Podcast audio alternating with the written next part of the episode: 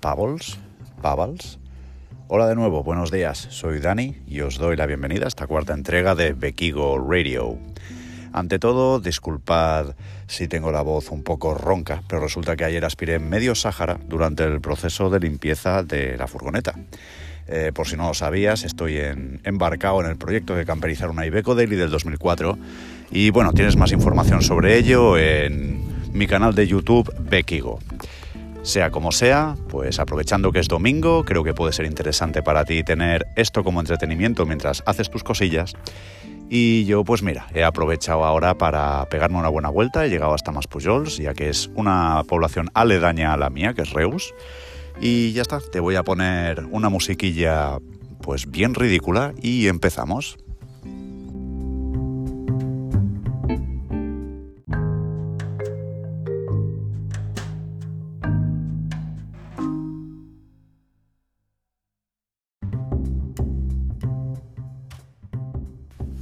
Bueno, no sé hasta qué punto ha sido ridícula para ti, pero tendrá que valer. Sea como sea, empezamos el programa de hoy con la sección con la que me gusta empezar, que es algo random sobre mí. Y bueno, si me sigues en Instagram, Becky0, eh, te habrás dado cuenta que hoy mismo he subido una historia tocando la guitarra y eso es lo que quería comentarte hoy, y es que estoy aprendiendo a tocar la guitarra. Eh, sí, igual es un pelín tarde para empezar, pero como se suele decir, nunca es tarde si la dicha es buena. Y bueno, la verdad es que no llevo mucho tiempo, llevo a lo mejor, pues, yo qué sé, dos o tres semanas, así pues practicando un poquito con la guitarra, con una aplicación que se llama eh, Simple Guitar, creo que se llama. Y la verdad es que, mira, estoy aprendiendo un poquillo y la cancioncita que os he tocado hoy, o bueno, un pedacito muy pequeño, que es la de Redemption Songs de Bob Marley, la verdad es que, ¿qué quieres que te diga? No me gustaría morirme sin aprender a tocarla como Dios manda, no como lo he hecho esta mañana. Y nada, básicamente ese es el dato random sobre mí de hoy.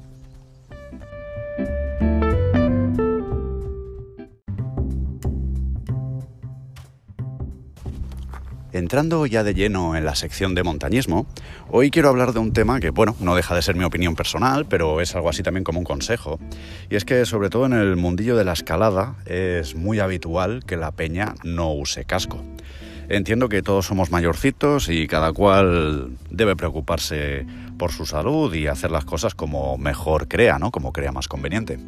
Pero sí es cierto que el hecho de usar casco en un deporte como la escalada, yo creo que es algo como tan evidente que solo se me ocurre un motivo para no hacerlo y es, como dijo ese niño repelente del diario de Patricia, por hacerse el chulo.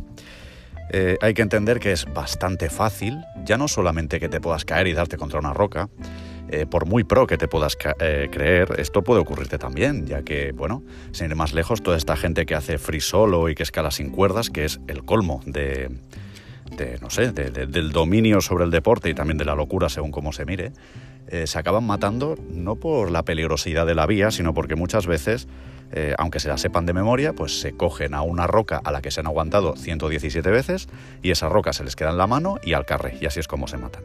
Eh, pues bueno, ya te digo, por muy pro que te creas, shit happens, como se suele ocurrir, y, y la verdad es que, bueno, puedes hacerte mucho daño o incluso matarte por el simple hecho de no llevar casco. Y ya no solamente es eso, sino que, joder, es relativamente fácil que te caigan cosas encima, sobre todo incluso cuando estás asegurando abajo, es posible que tu compañero desde arriba, obviamente sin ningún tipo de mala intención, pueda pues echarte una piedrita encima o una piedrota y que te abra la cabeza. Entonces, ya te digo, cada cual que haga lo que quiera, somos todos muy mayorcitos, pero mi consejo montañil de hoy vendría a ser ese, y es que, joder, no seas gilipollas, no te la juegues por dártelas de chulo y que coño, pues usa casco que tampoco son tan caros.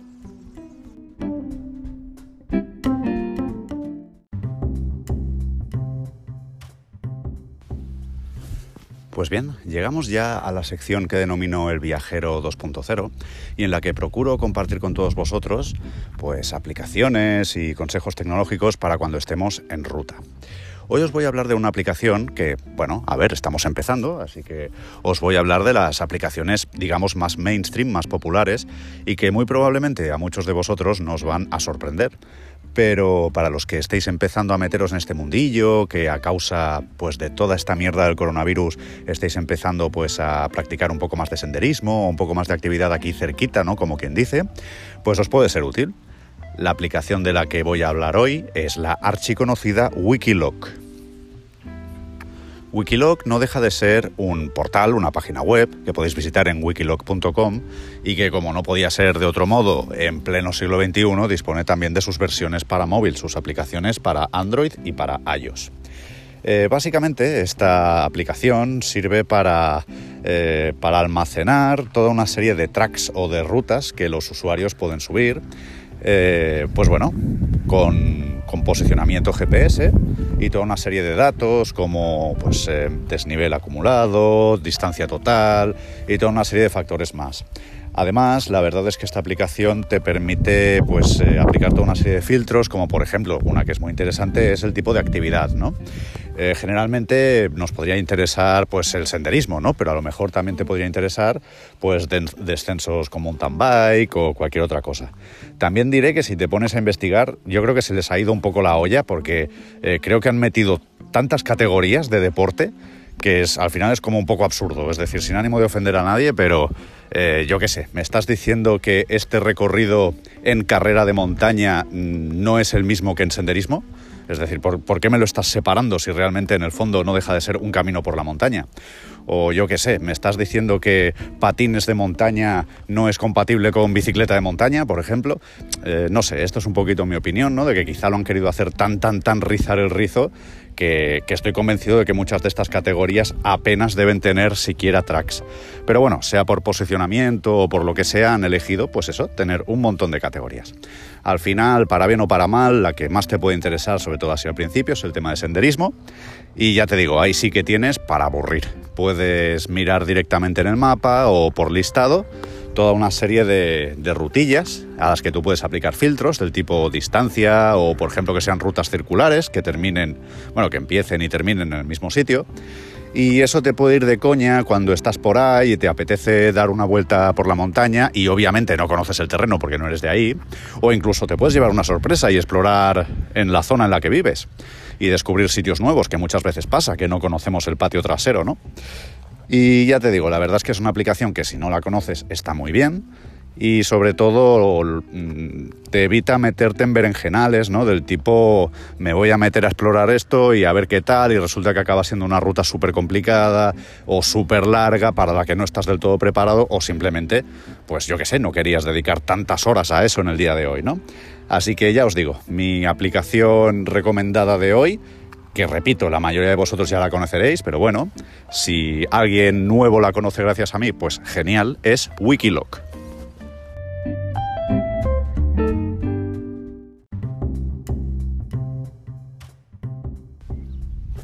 Y llegamos a una de las secciones que yo creo que suelen ser más sorprendentes, al menos es lo que me dice la gente, porque eh, bueno, la verdad es que aprenden cosillas con las mierdas que les cuento a veces, y es la de Semos lo que comemos, o dicho de otro modo, es la sección en la que explico cosillas de nutrición y de dietética que pueden serte de utilidad. Eh, lo dije en su momento, pero lo vuelvo a repetir. De hecho, siendo sinceros, tendría que decirlo siempre, por si acaso, eh, que quede muy claro que yo no soy dietista ni nutricionista, no, no soy ningún especialista en ello y que por lo tanto, ante cualquier duda seria, no me hagas caso a mí, que no dejo de ser un colgado, y contacta con, con un especialista, ¿vale? Lo que sí es cierto es que a mí este tema me interesa y obviamente pues procuro estar al tanto de ciertas cosas y eso pues bueno, me hace tener unos conocimientos superiores a la media, pero ya te digo, no soy dietista, por lo tanto eh, tampoco toméis lo que yo os diga como palabra sagrada porque no tiene por qué ser así. Vale, una vez habiendo hecho esta, considero que necesaria introducción a la sección Semos lo que comemos, Hoy os voy a hablar de lo que vendrían a ser los productos light, ¿vale? Los productos que podríamos considerar, entre comillas, para adelgazar. Recuerdo que hace ya bastante tiempo leí un artículo eh, cuyo título era totalmente clickbait, ¿vale? Porque era algo así como los productos light no sirven para nada. Claro, ante un título como este, dices, me cago en, no me digas, pues me lo tengo que mirar. Al final lo que decía la especialista, francamente ahora mismo no recuerdo quién era, eh, tiene su lógica, ¿no? Y básicamente lo que dice es que lo que no podemos pretender es adelgazar comiendo, ¿vale? Es decir, ningún producto que comas, por mucha etiqueta de light o de 0% o de, llámale como quieras, ningún alimento te va a adelgazar. Todos los alimentos, toda la materia orgánica aporta calorías, de eso se trata. En eso consiste comer, ¿sabes? Eh, entonces, nada, que, no te engañen, que te digan la verdad, porque al final, eh, yo qué sé, está muy bien que existan helados sin azúcar añadido, pero no te pienses que por estar comiendo un helado, por mucho que sea light, vas a estar adelgazando, porque obviamente eh, te va a engordar, ¿vale? Y de hecho probablemente te va a engordar más ese helado light que una pieza de fruta, probablemente, aparte de que está bastante más procesado. En este aspecto sí, tengo que darle la razón a esta señora, porque realmente la tiene, es cierto. Eh, no, hay que fliparse con los productos light y por supuesto lo que no hay que hacer es dejarse llevar por esa etiqueta y decir, ah, pues ya está, como, como es bajo en grasas, pues es genial. Eh, es recomendable siempre mirar los valores nutricionales y sobre todo la lista de ingredientes. Pero dejando de lado todo esto, sí considero que hay que hay cierto valor en todo este tipo de productos, ¿no? Es decir, eh, yo que sé, me gusta siempre hablar del mismo ejemplo cuando hablo de productos light, y es, por ejemplo, hay, hay un caso que es flagrante, que es el de la mermelada. La mermelada, si te fijas, eh, es generalmente un 50% de azúcar, lo cual es una puta locura. Estamos hablando de que en medio bote es azúcar. ¿Qué es lo que ocurre? Que existen mermeladas light, digamos, mermeladas que llevan la etiqueta light, la etiqueta diet o 0% o lo que sea, ¿vale? Estas mermeladas generalmente, en lugar de tener un 50% de azúcar, tienen solamente un 5, lo cual es 10 veces menos. Eh, yo, por ejemplo, reconozco que soy consumidor de las mermeladas light, no te voy a engañar. De hecho, tanto es así que alguna vez he hecho esta coñita para mí el etiquetaje es incorrecto. Es decir, para mí una mermelada que tiene un 50% de azúcar no debería llamársele mermelada y a la que tiene un 5% mermelada light. Yo considero que la del 5% es mermelada y la del 50% es mermelada fat. Es decir, tú vienes de una expedición en el desierto, pobrecico mío, hijo, que has perdido 20 kilos, toma, zámpate un bote de mermelada fat y, y cébate y engórdate, que es lo que necesitas, que estás en los huesos. Pero una persona normal, ¿para qué coño necesita un 50% de azúcar en una tostada? Es, una locura. Pues bueno, es lo que os digo, eh, que sí, que los productos light obviamente siempre son una buena alternativa. Hay que entender que en primer lugar eh, lo importante es comer comida real, es decir, cuanto menos procesado y menos azúcar añadido y menos grasas saturadas, mejor, pero que puestos a comer mermelada, pues es evidente que será mejor una mermelada con un 5% de azúcar que con un 50%, ¿vale? Entonces ya te digo, yo no demonizaría los productos light, pero sí es verdad que, bueno, no es oro todo lo que reluce. De hecho, aprovecho para comentar, ya que sé que casi todo el mundo acaba comprando en Mercadona. Eh, Ojo con Mercadona porque los productos que son sin azúcar añadido lo que hacen es sustituir ese azúcar con edulcorantes artificiales. Hay que entender que los edulcorantes artificiales no dejan de ser productos químicos, muchas veces extraídos del carbón, em, como por ejemplo la sacarina se saca del carbón. Y bueno, claro, engordar no engorda porque no es materia orgánica, pero es un producto químico que te estás enchufando en el cuerpo y que, hombre, pues bien, bien no te va a hacer. No te voy a decir que te vaya a hacer mal, pero bien comer carbón, pues, pues no, ¿sabes? Es decir, tu cuerpo no está preparado para digerir carbón y por eso no le sacas calorías. Después también hay que entender una cosa, y es que la mayoría de, edulcorantes artificiales, como eh, los polialcoholes, eh, que no tienen nada que ver con emborracharse, ¿vale? Son además laxantes. De hecho, todos estos caramelos y chicles sin azúcar que tienen pues eh, maltitol, todas estas cosas que acaban en ol, eh, son polialcoholes y son laxantes, ¿vale? Entonces ya te digo, tú puedes estar comiéndote una tarrina de helado light pensándote, jo, soy el puto amo que estoy aquí enchufándome un helado y no tiene azúcar, y te estás enchufando medio bote de jarabe laxante, ¿vale? Entonces, bueno, pues atente a las consecuencias. Pues nada, la verdad es que en cuanto al tema este de los productos light, eh, mi opinión es esa, que, están bien, pero que sobre todo hay que tener cabeza, es decir, eh, siempre será mejor comerte de postre una pieza de fruta que comerte un helado light, por mucho que sea light. Ahora bien, el día que te apetece comerte un helado porque cojones te lo has ganado, porque es tu día o por lo que coño sea y te apetece comerte un helado, pues vale, ok, mejor que sea light que no que sea mm, no light, para entendernos. Pero sobre todo sí que os recomiendo que eh, no os dejéis llevar, porque las marcas, eh, pues bueno, obviamente trabajan para ganar dinero. Y no voy a decir por eso que pretendan engañarnos, ni mucho menos, pero sí es verdad que muchas veces, y lo veo, por ejemplo, a mi madre le pasa mucho, eh, viene toda ilusionada, mira, he comprado unas galletas que no llevan azúcar. Coges y dices, vale, no llevan azúcar, pues que te llevan un 15% de polialcohol, mamá, no te comas esto que te vas a ir como los mirlos.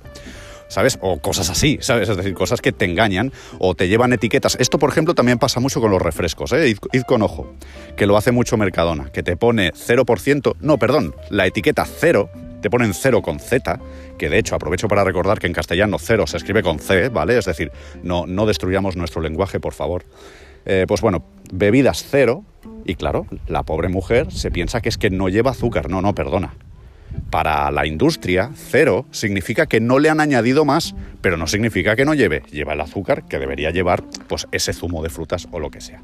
Por eso, eh, no os dejéis engañar, ¿vale? Es decir, por etiquetas de 0%, ni, eh, ni cero, ni leches. Coged y dedicad 20 putos segundos a darle la vuelta al bote, mirar la tabla nutricional, que por suerte es obligatorio que la lleven, y mirad la cantidad de azúcar, la cantidad de sal, la cantidad de grasas saturadas que lleva el producto que te vas a echar a la boca, ¿vale? Y ya está, hasta aquí la sección de hoy de Semos lo que comemos.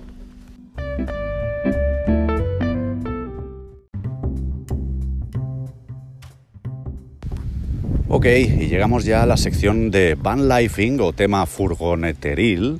Y bueno, básicamente pues os quiero poner al día de cómo va el tema de la camperización de la Ibeco Daily del 2004. Y bueno, si me seguís en Insta, como he dicho antes, y sobre todo como he dicho al principio, y a esto se debe la ronquera de mi voz, ayer estuvimos metiéndole bastante caña al tema de la limpieza de, de la furgoneta. Y esto es algo que me gustaría recalcar, y es que yo, desde mi bendita ignorancia, no era consciente de la cantidad de horas de trabajo que iban a ser necesarias solo para limpiar la puta furgoneta, ¿vale? Lo digo porque cuando pensamos en camperizar siempre estamos en lo mismo, ¿no? Hostia, que si la instalación eléctrica, hostia, que si asientos giratorios, que si la pintura, que si no sé qué. Bueno, bueno, tú tranqui porque como mínimo un día te lo vas a tirar limpiando, ¿vale? En este aspecto, por si esta experiencia sirve para alguien, eh, pues nada, comentaré que nosotros tiramos de rasqueta, tiramos de cepillo, tiramos de KH7, tiramos de vaporeto, tiramos de Karcher y después de todo el puto día conseguimos que quedara la furgoneta pues reluciente, como quien dice por dentro. Aprovecho para comentar, eh, pues que obviamente debo agradecer a mi buen amigo José y a Alex y bueno, y a, y a David que estuvieron echándome una mano. Eh, incluso a Nuria, la verdad aprovecho para saludar desde aquí. Estuvieron todos dando el callo y la verdad es que, joder, nos tiramos todo el puto día, pero conseguimos que la furgoneta quedara limpia y en condiciones. Ahora y así podemos empezar a cortar, podemos empezar a aislar y podemos empezar a hacer cosas que con la capa de grasa y de mugre de 16 años que llevaba eso, pues no había cojones de empezar. Eh, también, claro, el hecho de limpiar la furgoneta, aparte de porque sí, tiene una función bastante importante y es descubrir todo el óxido que pueda haber en las paredes y en el suelo. Afortunadamente, eh, la furgoneta en sí no tiene mucho óxido, salvo en el peldaño trasero, digamos, en, la, en el peldaño de entrada que hay en los portones traseros, sí que es verdad que la esquina izquierda está bastante oxidada y, nos va a tocar ahí meterle tratamiento como Dios manda, cosa que vamos a hacer en todos los óxidos, pero ahí especialmente. Y nada, también aprovecho para comentar que no solamente le metimos caña al tema limpieza, sino que aprovechamos para sustituir algunas gomas aislantes de las puertas, que aprovecho para agradecer a David que me regalara unas que tenía por ahí como nuevas y que encajaron a la perfección, bueno, prácticamente. Y también aprovechamos para hacer un tema bastante importante y es el de hacer un poco de arreglo de chapa. La verdad es que ahí nos pusimos en plan chapista y la verdad es que ahí David estuvo muy fino y nos dio un consejo muy importante y es que, claro, eh, una cosa son las rascadas o algún pequeño bollito muy pequeño que tenga hacia adentro, pues bueno, ya hacia el final puedes enmasillar, puedes lijar y pintar y no pasa nada. Pero el problema son los bollos que vienen de dentro hacia afuera. Que quieras que no, son bollos que se han producido pues de trabajar en esa furgoneta, de meterle bultos y pum, venga una leche, pum, otra leche, con cantos afilados que han acabado haciendo, pues eso, que salgan pequeños bollitos hacia afuera. Lo, lo, interesante, que es el consejo que nos dio y es lo que acabamos haciendo, es tratar estos bollos antes de aislar. ¿Por qué? Porque si lo haces de esta manera es relativamente sencillo con dos personas, mientras uno martillea desde fuera, el otro desde dentro sujeta una pieza metálica llamada TAS, que pesa un cojón, que es durísimo, y que básicamente sirve para que la chapa quede lisita, ¿sabes? Que, que, el compañero desde fuera no lo reviente con el martillo, sino que quede bien liso. Y sí que es verdad que si esto lo haces antes de aislar, es fácil. Pero ahora tú imagínate que ya tienes tu Kaiflex puesto, tienes tus paneles, tienes tus historias. ¿Qué vas a hacer? ¿Vas a empezar a liarte a martillazos desde fuera? Puedes liarla pardísima. Así que, mira, la verdad es que aquí tenéis un consejo súper importante por si algún día os ponéis a camperizar una furgoneta. Y ya está. No, no está. Os voy a hablar de, tema, de otro tema bastante interesante en el tema furgonetero. Y es que, bueno, en bequigo.es barra blog, en el blog de Bequigo, eh, uno de los últimos posts, o el último post que he subido, es sobre un tema que afecta a todo el tema de, del nomadismo, si quieres decirlo así, o de la, de la vida furgonetera, o incluso no hace falta que sea vida furgonetera, sino vacaciones furgoneteras. Y es que la Federación Española de eh, Establecimientos de Camping, creo que se llama, o empresarios de camping, está planteando al gobierno que regule muy restrictivamente el tema de la pernocta. ¿Por qué? Bueno, ellos son conscientes de que toda la gente que está pasando la noche por ahí con su furgoneta es gente que no está pasando la noche en sus campings pagando. Y obviamente eso les toca el bolsillo y por lo tanto les toca la moral. Eh, bueno, su intención, y hay que, hay que reconocer que no es eh, quizá representativo de todos los campings de España, pero desde luego es una federación bastante potente, lo que ellos están pidiendo al gobierno es que impida, que prohíba que los vehículos camper específicamente, hablamos de autocaravanas, remolques caravana y furgonetas, no tengan permitido pasar la noche en ningún sitio que no esté permitido, valga la redundancia. Dicho de otro modo, que sea obligatorio que usuarios de furgonetas, autocaravanas y remolques caravana tengan que pasar la noche en, joder, con las campanitas de los cojones. Son las 12 y 18, no sé qué tiene de especial esta hora. Bueno, sea como sea, pues eso, que quieren obligar a todos los campers a pasar por el aro y a dormir en campings. Eh, obviamente también hay que entender que esto es lo que dice una federación. El gobierno ya veremos cómo se pronuncia al respecto. Pero eh, sí aprovecho para comentar que en ese artículo del blog, de bequigo.es barra blog, hay un enlace a una petición de change.org eh, para hacer fuerza en sentido opuesto, ¿vale? Porque yo no sé bien bien cómo funcionan este tipo de cosas, pero nos lo podemos imaginar. Y es que el gobierno suele escuchar a los poderosos, suele escuchar a los oligarcas, a la gente de pasta. Si ellos hacen una petición y nadie se queja, pues oye, pues si no hay queja no hay problema, tiramos para adelante, ¿no? Eh, también es verdad que no sé hasta qué punto se podría llegar a hacer algo así, ya que sería el país más restrictivo de Europa en cuanto a tema camper eh, porque yo qué sé, en el extremo opuesto tendríamos a Noruega, donde siempre que no lo hagas al lado de una casa, tú puedes acampar e incluso hacer fuego donde coño sea. Eh, también es verdad que Noruega tiene una densidad de población bajísima y que, bueno, es un país muy grande y muy deshabitado, entonces es difícil que molestes a alguien, ¿no? Pero bueno, ya te digo, lo que no puede ser es que vengan campers de fuera y vean que no, no pueden pasar la noche por ningún lado, porque entonces olvídate de Park Fortnite ni leches. Así que ya está, hasta aquí la sección... Eh, ¿Qué sección es esta? La sección de, viajes o lo que sea. Ah, no, el tema de las furgonetas, es verdad. Hasta aquí la sección de las furgonetas. Y nada chicos, recuerdo, eh, os recomiendo que paséis por bequigo.es barra blog, que busquéis el artículo que habla del tema de la pernocta y que busquéis el enlace de change.org y os animéis a firmar. El objetivo es llegar a 5.000, pero si llegáis y ya hay 7.000, eh, oye, no os cortéis, firméis igualmente, ¿vale? Que cuanto más ruido hagamos, mejor.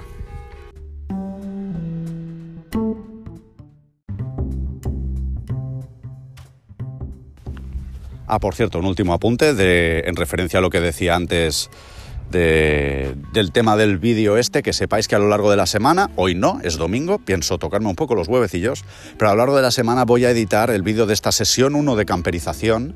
Eh, y bueno, básicamente pues voy a hablar de estos temas, ¿vale? El tema de la limpieza y tal. Así que estad pendientes al canal de YouTube de Bequigo, que a lo largo de esta semana subiré el vídeo.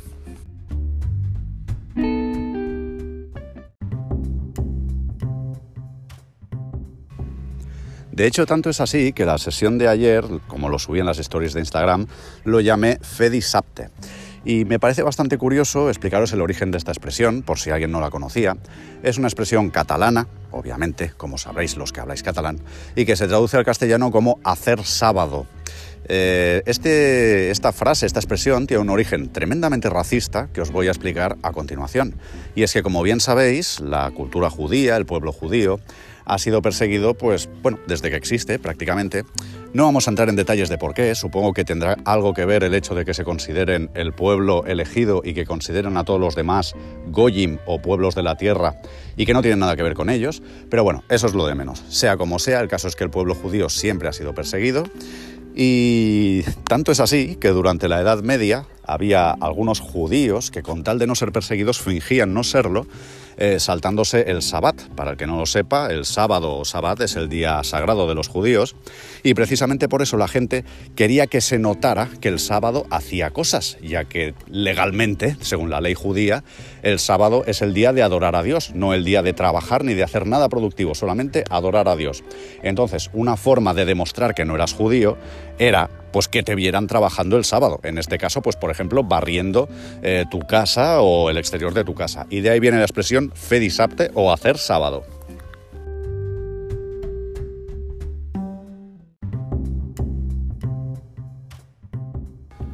Ok, pues llegamos ya a la sección de los drones en las que básicamente, pues bueno, voy a hablar de cosas así un poquillo random. Eh, a nivel personal os puedo poner al día de que a lo largo de esta semana he estado eh, trasteando con una plataforma que se llama Twitch, que algunos de vosotros conoceréis y otros no, se escribe T-W-I-T-C-H,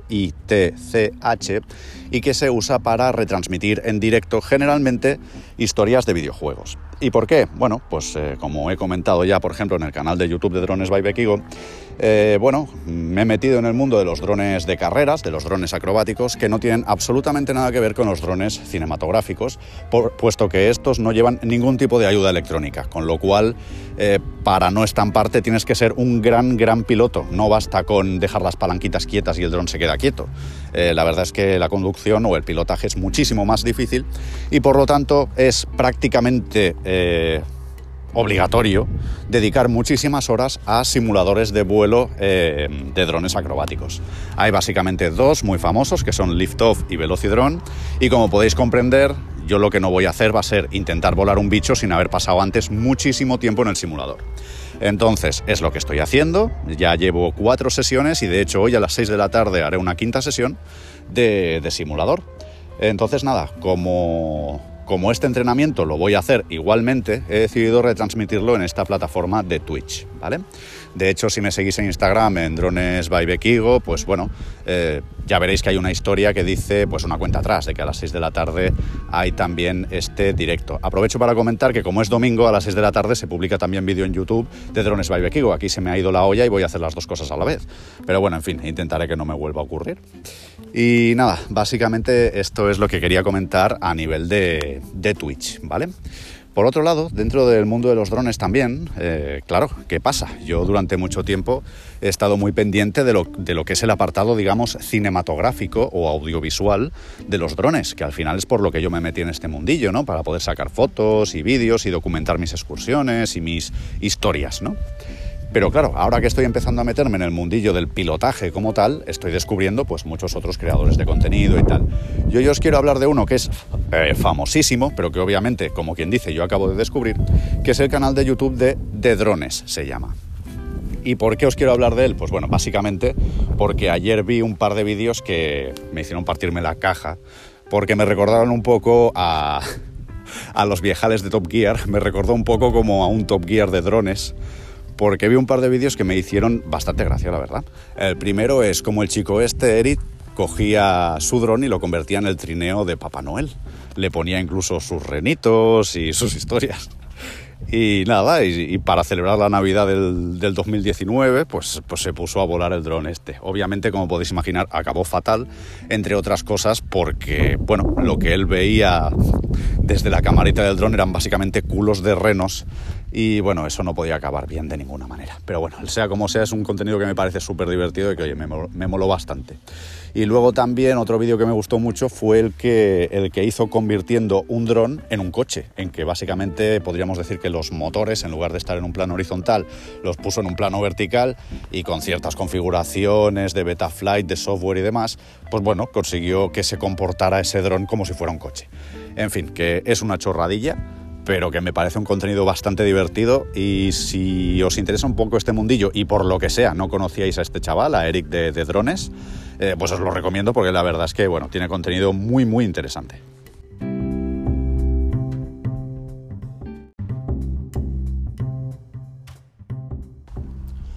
Bueno, a nivel de Patreon y así digamos un poco más corporativo, hay un par de cosas que las diré así muy rapidillas, pero que os pueden interesar.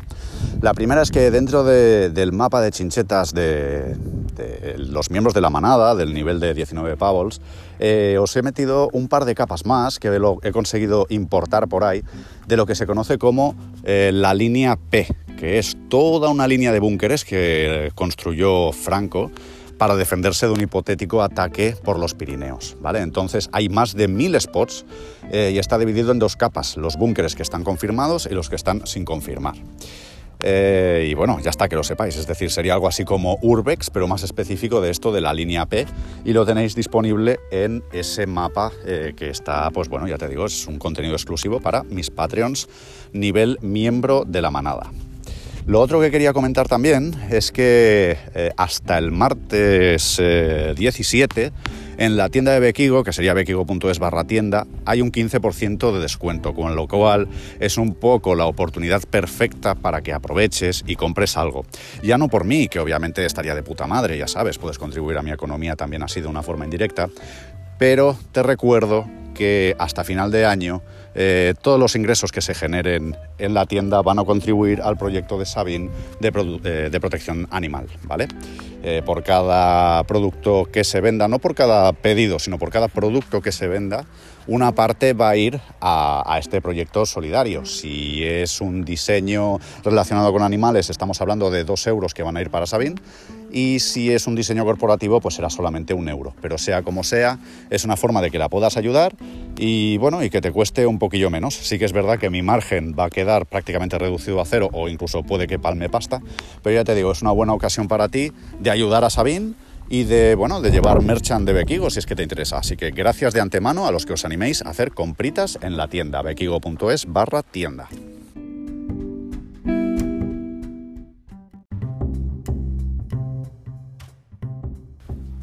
Y pasamos ya a la sección de proyecto amigo. En este caso no tengo el placer de conocer personalmente de forma directa ni indirecta a los responsables de este proyecto, pero la verdad es que, bueno, se han hecho un currazo tan impresionante que merece la pena hablar de ellos. Hablamos de una web que se llama despobladosenhuesca.com y que no deja de ser casi casi eh, un, homenaje a todos los pueblos de Huesca que han sido deshabitados, pues bueno, ya sea por construcción de pantanos o por otros motivos, y evitar que así caigan en el olvido. Eh, la verdad es que han hecho un currazo que es increíble, es flipante la, base de datos que tienen, eso es un trabajo que tiene que haber llevado años de documentar, de, ir de llegar a los sitios, porque habrá sitios que sean jodidos de llegar llegar a los sitios, escribir toda su historia, echarle fotografías, tal. Es un trabajo increíble eh, yo aprovecho para comentar que todos los spots que estaban bien localizados los he puesto también en el mapa para los Patreon, pero ya te digo, es increíble. Despobladosenhuesca.com te puede servir para, para bueno, eh, conocer un poco la historia de todos estos pueblos de Huesca y bueno, si te gusta también el Urbex, la, la exploración de sitios abandonados y tal, pues te lo puedes gozar porque ahí tienes, ya te digo, sitios para aburrir. Despobladosenhuesca.com.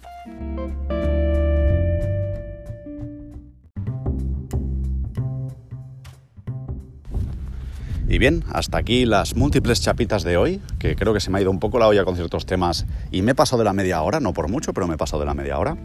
Así que nada, espero que, haya, que, este, que este podcast te haya servido para que pases un ratito entretenido mientras estabas haciendo tus mierdas, ya sea pues pasear el perro o, o planchar o lo que coño sea que hagas ahora que estás encerradito en casa, como quien dice. Y nada, ya te digo, te agradezco que hayas llegado hasta aquí, espero que te lo hayas pasado bien. Te animo a que sigas al proyecto en las redes sociales, ya sabes, Bekigo en YouTube, Facebook, Instagram y Drones by Bekigo también en YouTube, eh, Facebook e Instagram. Aprovecho para comentar también que este podcast se exporta automáticamente vía Anchor a las principales plataformas de podcasting, como es Spotify, Apple Podcast, eh, Google Podcast y un montón más que no conozco eh, ya te digo, no, no soy un gran usuario de podcast, soy, generador de contenido, pero no un gran consumidor, la verdad.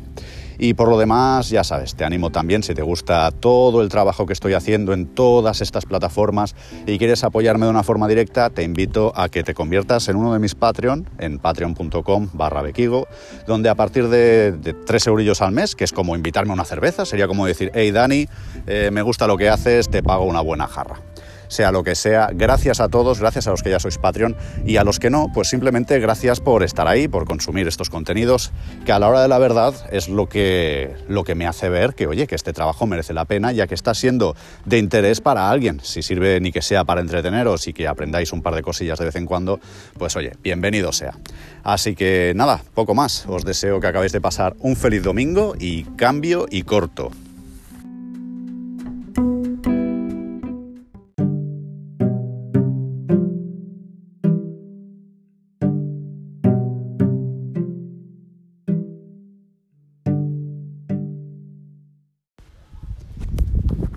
Has llegado hasta el final, ¿eh? Ya te sabes el truquillo, sabes que ahora viene algo de contenido extra, que los ansias se pierden, ¿eh? Pues bueno, he decidido que en esta parte básicamente os voy a hablar de una frase que yo que sé, que con un poco de suerte os servirá para reflexionar o algo. Y la frase de hoy es, el valiente muere una vez y el cobarde muere muchas veces. Os invito a que reflexionéis sobre ello, ya no tanto desde un punto de vista literal, sino quizá desde un punto de vista metafórico, ¿no? que te plantees eh, lo que implica, para bien y para mal, el asumir riesgos en la vida. Pues nada chicos, ahora ya sí, hasta la próxima.